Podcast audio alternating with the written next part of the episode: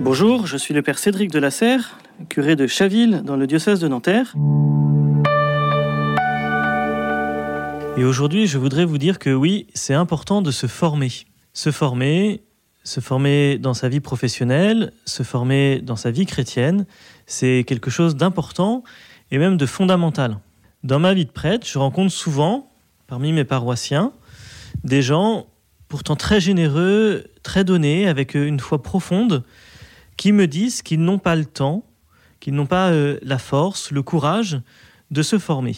Ça me questionne un petit peu parce que je me demande, derrière euh, cette phrase-là, comment ils organisent leur vie et comment ils hiérarchisent les choses qu'ils vivent. Face à cette question de se former, la première idée qui me vient, c'est que Dieu nous a tous donné une intelligence et euh, notre intelligence, nous avons le devoir, la mission de la faire fructifier. Ça touche euh, tous les domaines de notre vie.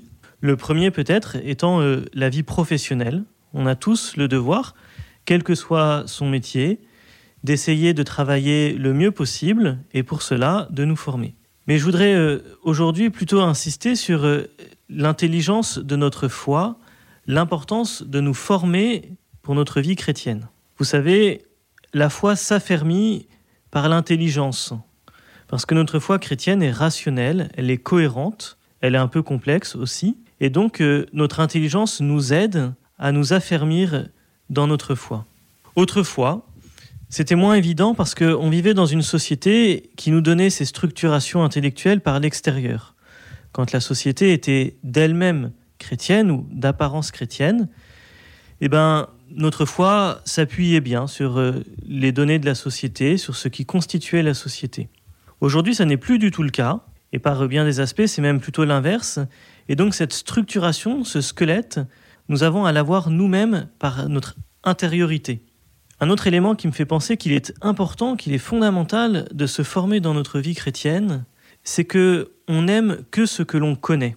Pour dire les choses très simplement, la personne qui habite à 10 numéros de chez vous dans votre rue, que vous n'avez jamais rencontrée, dont vous connaissez théoriquement l'existence parce que vous avez vu le numéro au-dessus de la porte, cette personne-là, vous ne pouvez pas vraiment dire que vous l'aimez. Vous n'avez certainement pas de mépris pour elle, vous n'êtes pas en conflit, mais il y a une forme d'indifférence parce que vous ne la connaissez pas. Eh bien, pour notre relation au Seigneur, c'est un peu la même chose. On ne peut pas prétendre aimer Dieu quand on ne le connaît pas, quand on n'a pas formé son intelligence, quand on n'a pas formé sa foi, pour essayer de comprendre un petit peu qui est notre Dieu. Vous savez, l'Évangile nous dit, tu aimeras le Seigneur ton Dieu de tout ton cœur, de toute ton âme, de tout ton esprit. Il le dit en s'appuyant d'ailleurs euh, déjà sur l'Ancien Testament, dans le livre du Deutéronome au chapitre 6. Mais l'Évangile nous dit aussi que on aime Dieu si on garde ses commandements. C'est Jean au chapitre 14. Si vous m'aimez, vous gardez mes commandements. Comment pourrions-nous garder les commandements si nous ne les connaissons pas Comment pourrions-nous donc aimer le Seigneur si nous ne connaissons pas les commandements Voilà, nous avons besoin de nous former pour les connaître, les intérioriser et ensuite essayer de les vivre. Voyez, ce commandement de l'amour que le Christ nous donne, c'est pas un simple sentiment bienveillant, même si c'est déjà pas mal, c'est quelque chose de très concret. Jésus, qui veut notre bien, nous donne des clés très concrètes pour vivre avec lui, une clé ici, c'est de connaître les commandements, de se former pour les intérioriser. Et c'est cela qui pourra attester authentiquement, objectivement, que nous aimons le Seigneur. Une autre phrase qui me vient en tête quand j'essaye de réfléchir à l'importance de se former dans notre foi chrétienne me vient de Saint Paul.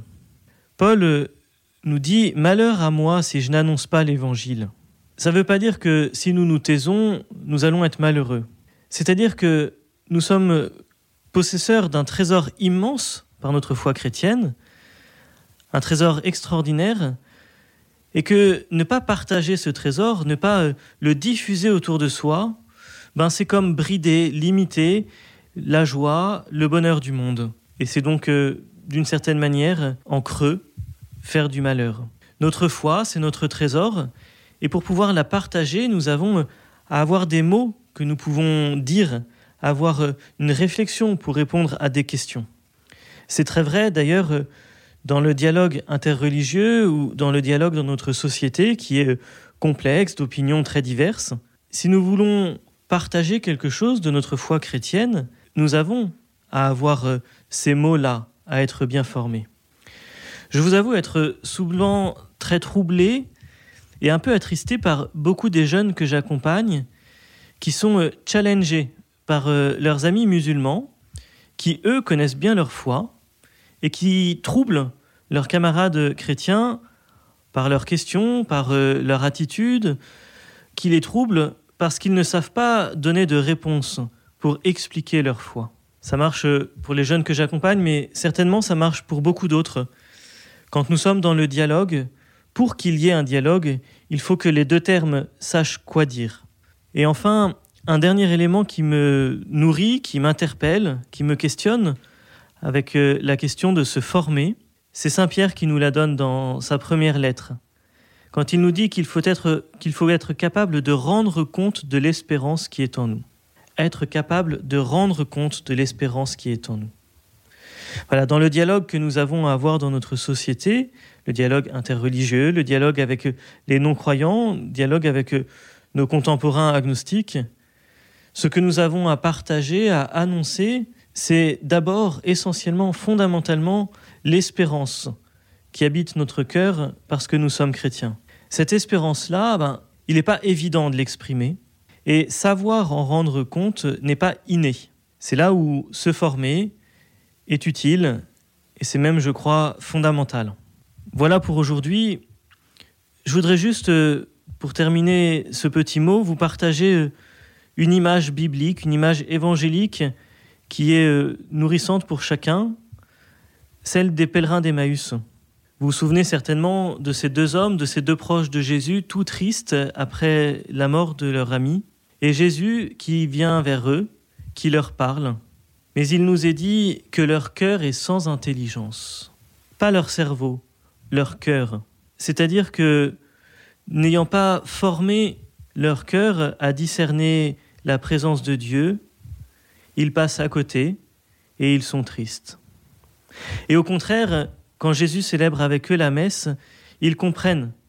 Notre cœur n'était-il pas tout brûlant? Voilà, d'un coup, par la célébration de la messe, leur cœur a été formé, leur intelligence spirituelle a été formée, et alors ils sont tout brûlants, rayonnants de joie. Voilà, décidons tous de nous former, de prendre les moyens de partager l'espérance qui habite en nous.